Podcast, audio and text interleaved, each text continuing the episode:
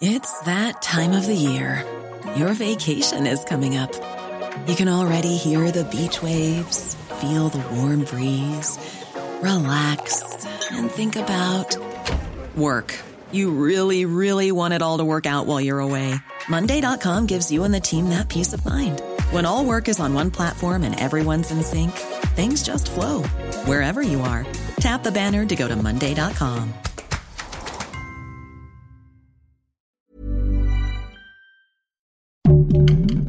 Podcast, un lugar para tus oídos. Uno está muy tranquilo pensando que el mundo es normal, que en unos años viene el mundial. De pronto se le atraviesa la pandemia, entonces resulta que el mundial y los Juegos Olímpicos ya no venían cuando venían. Y de pronto resulta que el mundial es en Qatar. ¿Qué es Qatar? Dígame la pinche complejidad de pensar en acostumbrarse a que el mundial va a ser en un país que no tenemos muy claro dónde está, suena a Medio Oriente, pero exactamente en qué parte de Medio Oriente, del que no sabemos más que cosas a menudo contradictorias, suena a que hay emires y jeques y sheiks, serán lo mismo los emires y los jeques y los sheiks, y a que visten de blanco y las mujeres visten de negro, con cosas a las que creemos se les llama burcas y parece ser que no se puede beber alcohol ahí y parece ser que tienen mores sexuales muy distintas a las nuestras. Y quién sabe dónde sea eso y quién sabe si uno quiere ir al mundial, si uno todavía tiene recursos para ir al mundial, pues cómo se la va a pasar en eso, que quién sabe qué sea, que se llama Qatar.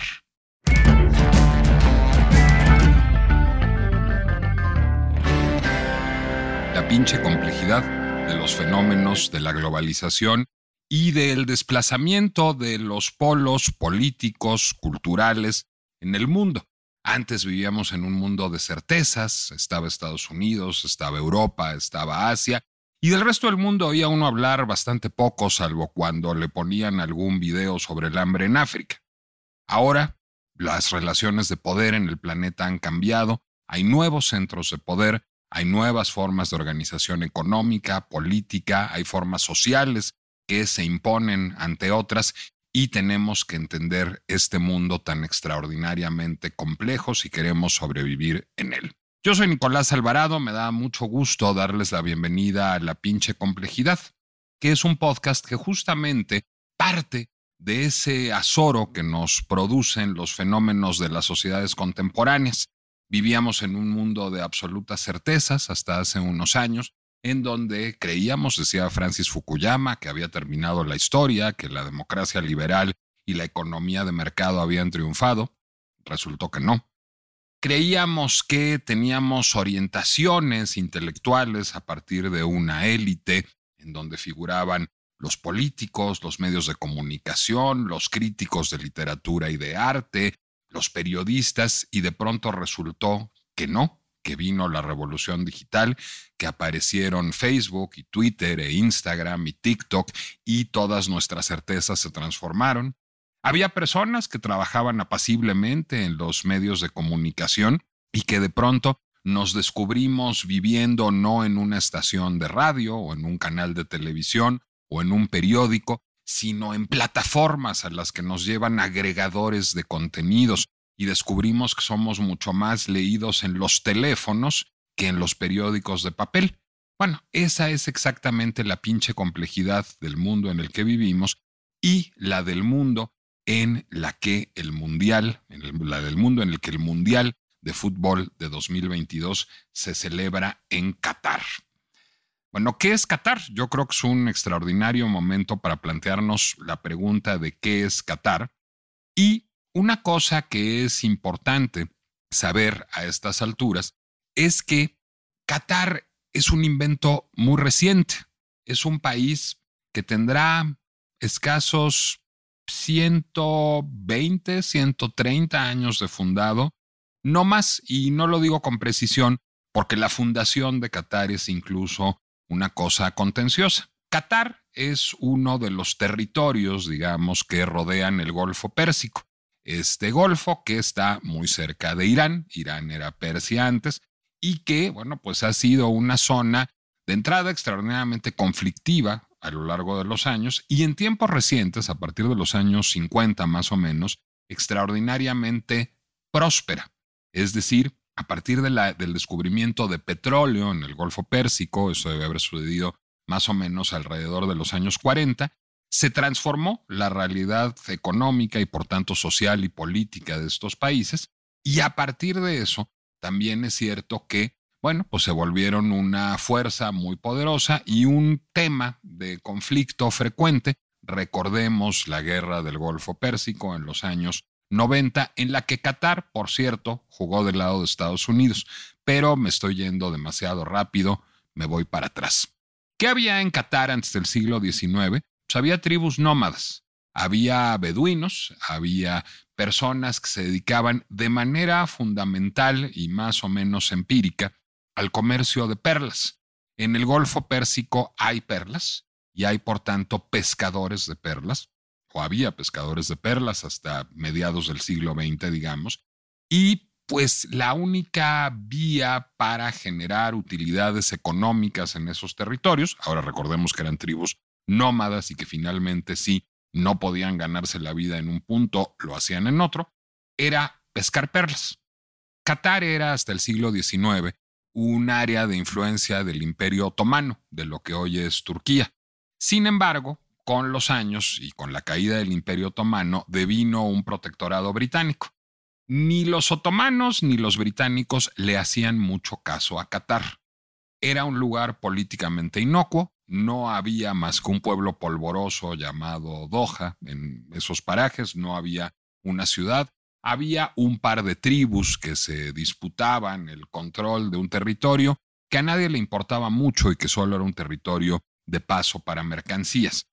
Contener estabilidad era suficiente para los británicos y eso los llevó a fomentar el liderazgo de una de las tribus, una tribu que se llama Altani, y que es la tribu que sigue gobernando Qatar. Esta tribu Altani gobierna Qatar desde principios del siglo XX y sigue gobernando hasta la fecha. Los jeques, los jeques son los líderes de las tribus, han sido sucesivamente dentro de la tribu Altani elegidos como emires. El emir es el jefe de un estado en Medio Oriente. Bueno, entonces, a partir de principios del siglo XX, la tribu Altani gobierna en Qatar y la economía sigue siendo una cosa muy pobre. Ahora que yo acabo de estar en Doha, existe allá un museo notabilísimo, y notabilísimo en parte porque inventa la mitad de su historia, que es el Museo Nacional de Qatar. Pues hay muy poquita historia que contar para llenar un museo nacional. Sin embargo, una de las salas, que es realmente muy asombrosa, presenta una representación videográfica, es decir, es una maqueta y sobre la, maqueta hay una producción, hay una proyección de videomapping en donde vamos viendo cómo fue creciendo la ciudad de Doha entre los años 40 y nuestros días. Es una cosa impresionante. Hasta los años 40 Doha era básicamente un pueblito. Y era un pueblito, pues porque lo único, de lo único que vivían era de pescar perlas y ese mercado entró en una crisis muy importante en los años 40, cuando en Japón un hombre llamado Mikimoto, un científico, desarrolló las perlas cultivadas, las perlas que no se desarrollaban al interior de la ostra en el mar, sino en condiciones controladas en un laboratorio. Eso abarató notablemente el precio de las perlas, Mikimoto se volvió un negocio millonario, surgieron otros grandes negocios de perlas en el mundo, pensemos por ejemplo en Majórica en España, y el mercado para las perlas catarís se vio en una crisis importante.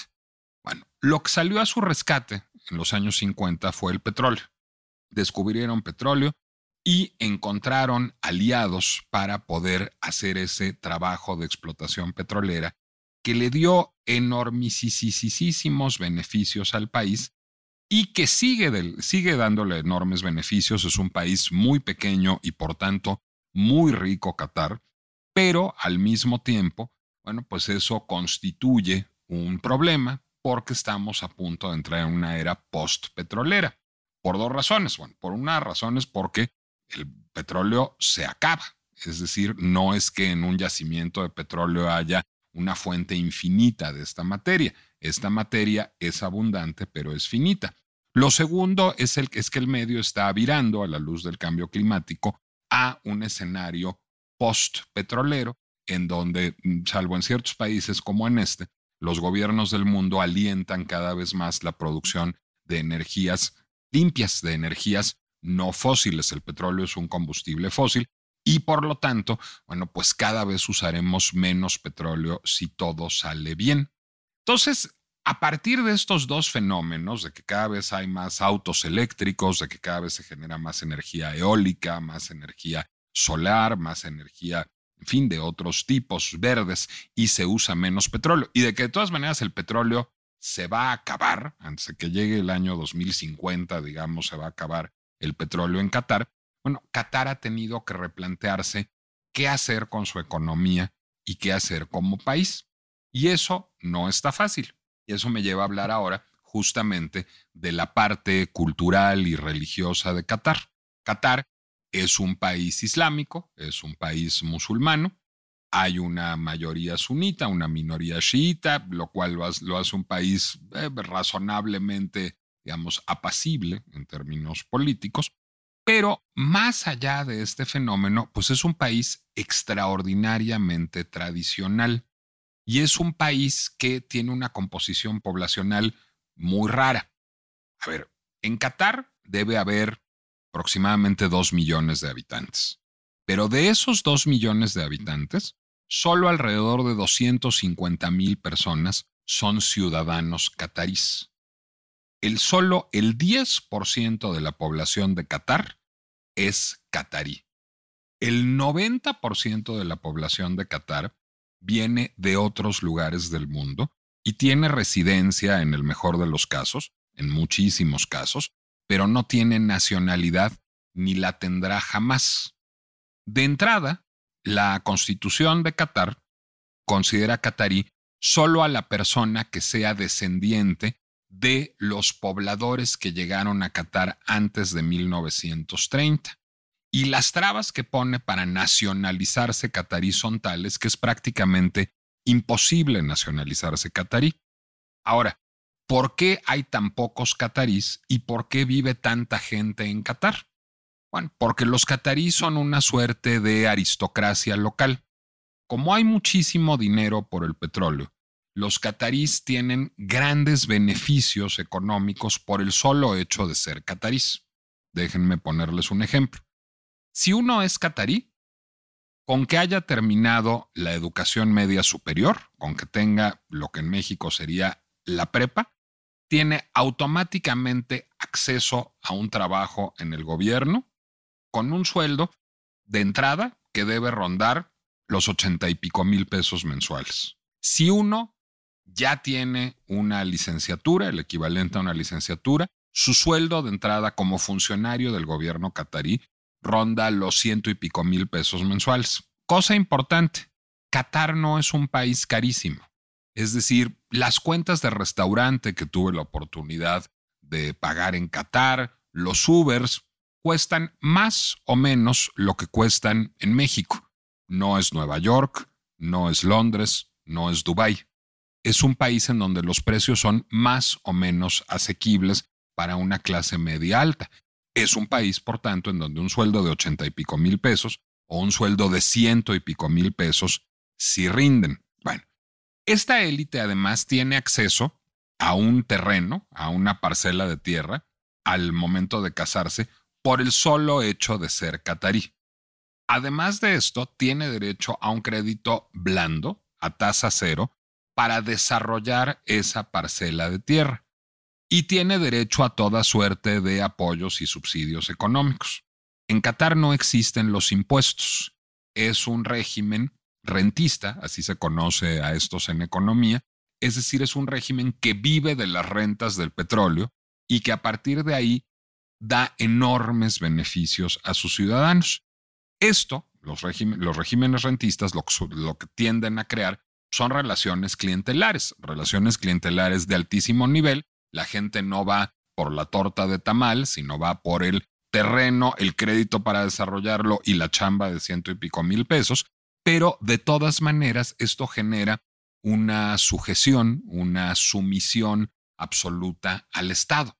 Es decir, finalmente los catarís difícilmente podrían quejarse de la falta de libertades, de los problemas de derechos humanos cuando están tan cómodos. Al mismo tiempo, los catarís necesitan gente pues, que trabaje para ellos, porque los catarís no hacen trabajos de a pie. No hay recepcionistas de hotel catarís, no hay meseros catarís, no hay choferes de Uber catarís, no hay dependientes de tienda de museo catarís, sino Planning for your next trip? Elevate your travel style with Quince. Quince has all the jet-setting essentials you'll want for your next getaway, like European linen, premium luggage options, buttery soft Italian leather bags, and so much more. And is all priced at 50 to 80% less than similar brands. Plus, Quince only works with factories that use safe and ethical manufacturing practices. Pack your bags with high-quality essentials you'll be wearing for vacations to come with Quince. Go to quince.com/pack for free shipping and 365-day returns. Todas estas personas son migrantes y hay migrantes de dos tipos. Para hacer investigación científica y tecnológica, para hacer museografía, arquitectura, para tener grandes abogados, para tener grandes médicos, Qatar caza los mejores talentos en el Reino Unido, en Alemania, en Francia, en Estados Unidos, en Japón.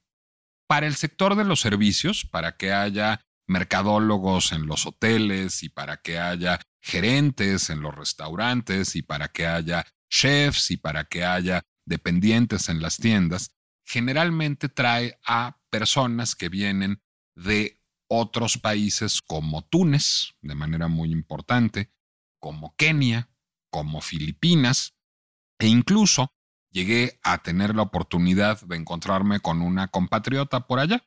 De pronto cenando en el Hotel Kempinski, un hotel muy lujoso de Doha, en un restaurante que se llama El Faro, que es un restaurante de comida panamericana, es decir, de todos los países de América, extraordinaria comida, por cierto, pues nos tocó una mesera de Toluca, una mesera que había ido a estudiar, eh, que había ido a pasar un año sabático, era estudiante de la licenciatura en Derecho de la UAM, tenía un, un primo que trabajaba en el Hotel Kempinski de Doha y le dijo, oye, pues jálate para acá, está padre, está divertido, se ve que ya había tenido alguna pena de amor o cosa que se le pareciera, y se fue a pasar un año sabático a Doha, ganando muy bien, mesereando en Doha. Entonces, todos los trabajadores del sector servicios que sirven a los catarís y ahora a los visitantes, primero con todo el turismo cultural que ha generado Qatar y todo el turismo financiero, pero ahora además con el Mundial, son extranjeros, no son catarís. Por supuesto, y esto para quien vaya al Mundial, no deben preocuparse porque absolutamente todo el mundo habla inglés, más o menos bien, pero todo mundo habla inglés. Y luego están los trabajadores, pues digamos, que constituyen un proletariado urbano, los obreros de la construcción, los choferes de taxi, los choferes de Uber, los intendentes, los lavaplatos. Estos suelen ser en gran medida indios, bangladeshís pakistaníes, kenianos. Entonces, uno puede pasar un día entero en Qatar sin ver nunca a un catarí, porque además los catarís son bastante refractarios como cultura en general, hay sus excepciones por supuesto, a los extranjeros. Es una sociedad muy tradicional. De entrada, está mal mirado no casarse entre catarís. Hablando de casarse, por cierto, en Qatar los matrimonios son arreglados. Es decir, se ponen de acuerdo las familias por así convenir a sus intereses económicos, políticos, sociales, para que su hijo y su hija se casen, ¿sí? Como en la Edad Media exactamente sucede esto. A partir de esto, pues digamos, justamente para, sí, garantizar, digamos, el pudor y el temor de Alá, pero también para garantizar el patrimonio, hay todo una erótica catarí que es muy complicada. De entrada, está prohibido salir en una cita amorosa. Uno no puede ir a tomar una copa, bueno, una copa de jugo de mango, que es lo que se debe en Qatar, no puede ir a cenar, no puede ir a tomar un helado, no puede ir a dar la vuelta con la novia o con el novio, porque no existe el concepto de novia o novio. Las citas románticas son ilegales heterosexuales, homosexuales, pues ya ni decir. ¿Por qué sucede esto? Porque eso daría libre agencia, digamos, a los ciudadanos y las ciudadanas catarís para elegir a su pareja y eso iría en contra del proyecto patrimonial de los catarís. Por eso además no está bien visto casarse con un no catarí. Casarse con un emiratí, con un kuwaití, con alguien de, de los países del Golfo, bueno, más o menos.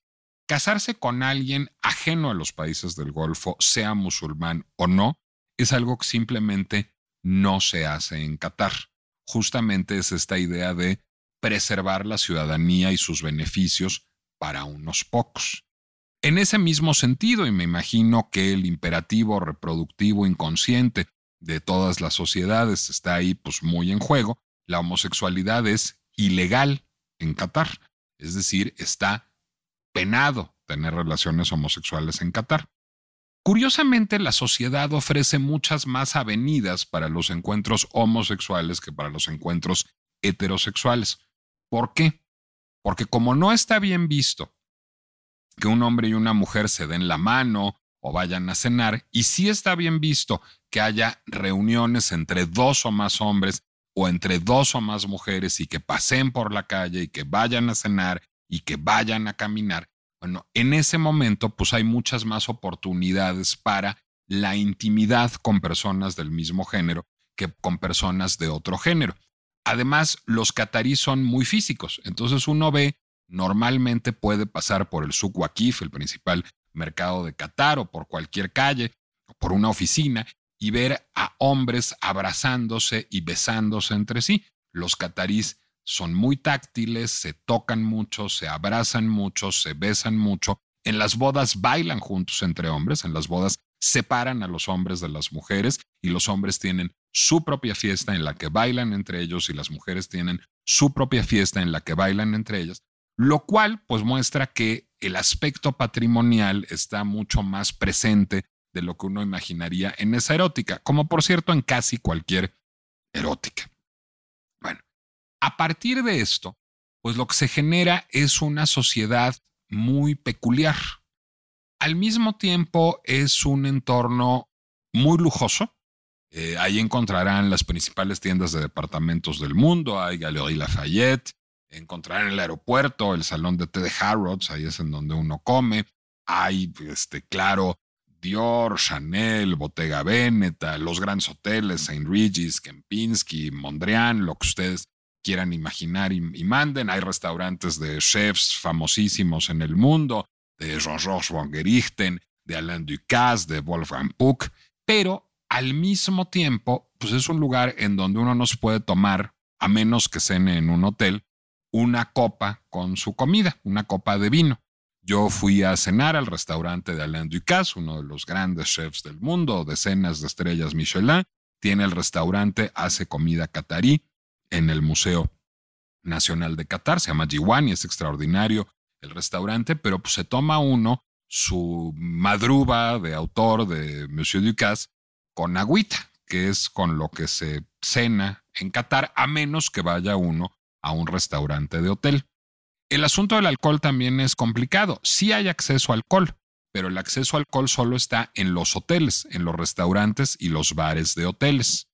Se supone que es ilegal que los catarís beban alcohol o que compren alcohol. Solo hay una distribución monopólica del Estado del alcohol para los extranjeros. Pero ¿quién va a saber si alguien es o no catarí si no llega vestido de manera tradicional catarí? Es decir, cualquier persona con rasgos árabes podría ser libanesa o marroquí o mexicana o francesa de descendientes árabes y en ese momento tiene acceso al alcohol. Al mismo tiempo, la ciudad tiene un desarrollo arquitectónico de pésimo gusto. Hay una zona que se llama The Pearl, que es como Las Vegas, con su barrio veneciano y su barrio francés y su barrio incluso árabe, Porto Arabia de mentiras. Tiene un desarrollo arquitectónico impresionante en otra zona, en el área de West Bay, la de los grandes rascacielos que se ven en la tele y en los videos, pero esos grandes rascacielos de grandes arquitectos a menudo están vacíos. Y hay sí invitaciones, invitaciones sobre todo el sector cultural de Qatar Foundation, de Qatar Museums, a grandes arquitectos como Ron Nouvel, como IMP, como Ricardo Legorreta, como César Pelli, a hacer edificios que tienen un diálogo con la arquitectura tradicional árabe. Esto se ve además en los estadios. Uno de los estadios de este mundial, como sabemos, es de Zaha Hadid. Hay un centro histórico que es de los años 70, eso es lo histórico para ellos. Hay un mercado que es divertidísimo y al mismo tiempo muy perturbador su origen. Este es un mercado que existía en los años 20, el SUC, el mercado techado del pueblo, pero que ya estaba bastante traqueteado, entonces hicieron tirarlo todo y reconstruirlo en el año 2005 con las técnicas y materiales de los años 20 para que parezca antiguo, ese no se ve de Las Vegas, pero no es. Y al mismo tiempo hay una serie de dormitorios en una zona que se llama el área industrial y en otra zona al interior de ella que se llama Asian City, en donde duermen los trabajadores migrantes que pues no tienen acceso a transporte público cerca, que están eh, pues aislados del resto de la ciudad por una ciudad que está pensada para los coches, es una ciudad muy le corbuseriana en ese sentido, es una de esas ciudades que no tienen banquetas, se parece a Brasilia, a Disneylandia, a CEU, a satélite, es ese modelo de ciudad, de trazo urbano. Y entonces para salir de ahí, los trabajadores migrantes son llevados a sus sitios de trabajo, a las construcciones sobre todo, todos los días en autobuses que están ahí mismo estacionados y los regresan, lo cual es bastante lesivo de los derechos humanos, es decir, no hay una prohibición explícita de salir, pero hay pocas facilidades para salir. Las condiciones de los trabajadores migrantes, aunque han mejorado, no son buenas y en términos de libertad de expresión y de libertades personales, pues es una sociedad bastante regresiva. Al mismo tiempo tiene Education City, que es un campus en donde están siete de las mejores universidades del mundo, educando a una población estudiantil que es en un 75% femenina y en un 70% catarí. Al mismo tiempo hay un proyecto museográfico propio y serio y complejo, con un museo de arte contemporáneo que tiene arte político muy contestatario e inimaginable en un país musulmán ortodoxo, con eh, un museo de arte islámico que es una maravilla, que dialoga al tú por tú con el Met o con el Louvre o con el Prado. Entonces, es una sociedad contradictoria, compleja y en transformación. Quien vaya al Mundial se encontrará con un espectáculo fascinante, podrá beber, sí, donde se puede beber, que de todas maneras es donde, donde habrían bebido, no en los estadios, esa será una excepción. Podrá ir con su pareja, sí, y tener una vida totalmente libre, incluso si la pareja es del mismo sexo. Podrá ligar allá, eso se ve bastante más difícil, eso podría suceder solo entre extranjeros en ciertas zonas, particularmente en las zonas hoteleras. Y tendrá una feliz vacación, no lo sé, tendrá un viaje fascinante y a mí los viajes fascinantes me gustan mucho más que las felices vacaciones. Cuando yo veo Qatar, me, pues digamos, se me manifiesta, se me impone justo la pinche complejidad de las nuevas sociedades del Medio Oriente. Es una ciudad que es al mismo tiempo Las Vegas, París y Pyongyang. Es un lugar que es al mismo tiempo familiarísimo y ajeno. No es un lugar hermoso, pero está lleno de cosas hermosas. Es un lugar amistoso, pero está lleno de cosas hostiles. Y es un país en gran medida cuestionable, reprensible, punible en el escenario internacional, pero es también un país que tiene muchas cosas admirables. Entonces creo que una de las cosas que hay que saludar de la pinche complejidad que vivimos en nuestros tiempos es la oportunidad de asomarnos a una cultura rara, nueva y en transformación. Creo que si eh, el Mundial de Fútbol 2022, además de para ver muchos partidos y vender mucha publicidad y supongo que en los bares de los hoteles catarís mucho alcohol y en los bares de todo el mundo, sirve para cuestionarnos qué es una democracia contemporánea y qué uso debe darse a la, a la prosperidad económica y cuál es el papel de la religión y de la tradición en una sociedad, habrá tenido un buen saldo el Mundial. Creo que no es un tiempo para admirar a Qatar. Creo que ni siquiera es un tiempo para condenar a Qatar, pero creo que es un extraordinario tiempo para pensar Qatar y así para pensar otras sociedades, incluida la nuestra propia, en este espejo. Ya me colgué para primera emisión de la pinche complejidad. Pues duró más de lo que yo tenía previsto, pero así es la pinche complejidad de grabar un podcast cuando no tiene un productor que le está haciendo uno la corretiza, como en los tiempos en que yo trabajaba en la radio en el siglo XX ya llovió. Pero me da mucho gusto si se quedaron hasta aquí, que se hayan quedado no a que yo les brinde respuestas, que no las tengo para nada, sino a que les arroje preguntas para interpelarnos a nosotros mismos y para interpelar lo que nos rodea. Yo me voy con muchas también. Muchas gracias, mi nombre es Nicolás Alvarado y nos escuchamos la semana próxima o antes si sucede algo que lo amerite en este podcast de Heraldo Media Group. Gracias por escuchar esta pinche complejidad.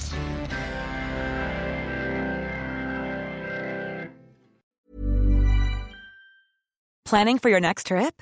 Elevate your travel style with Quince. Quince has all the jet-setting essentials you'll want for your next getaway, like European linen premium luggage options, buttery soft Italian leather bags, and so much more. And is all priced at 50 to 80% less than similar brands. Plus, Quince only works with factories that use safe and ethical manufacturing practices. Pack your bags with high-quality essentials you'll be wearing for vacations to come with Quince. Go to quince.com/pack for free shipping and 365-day returns.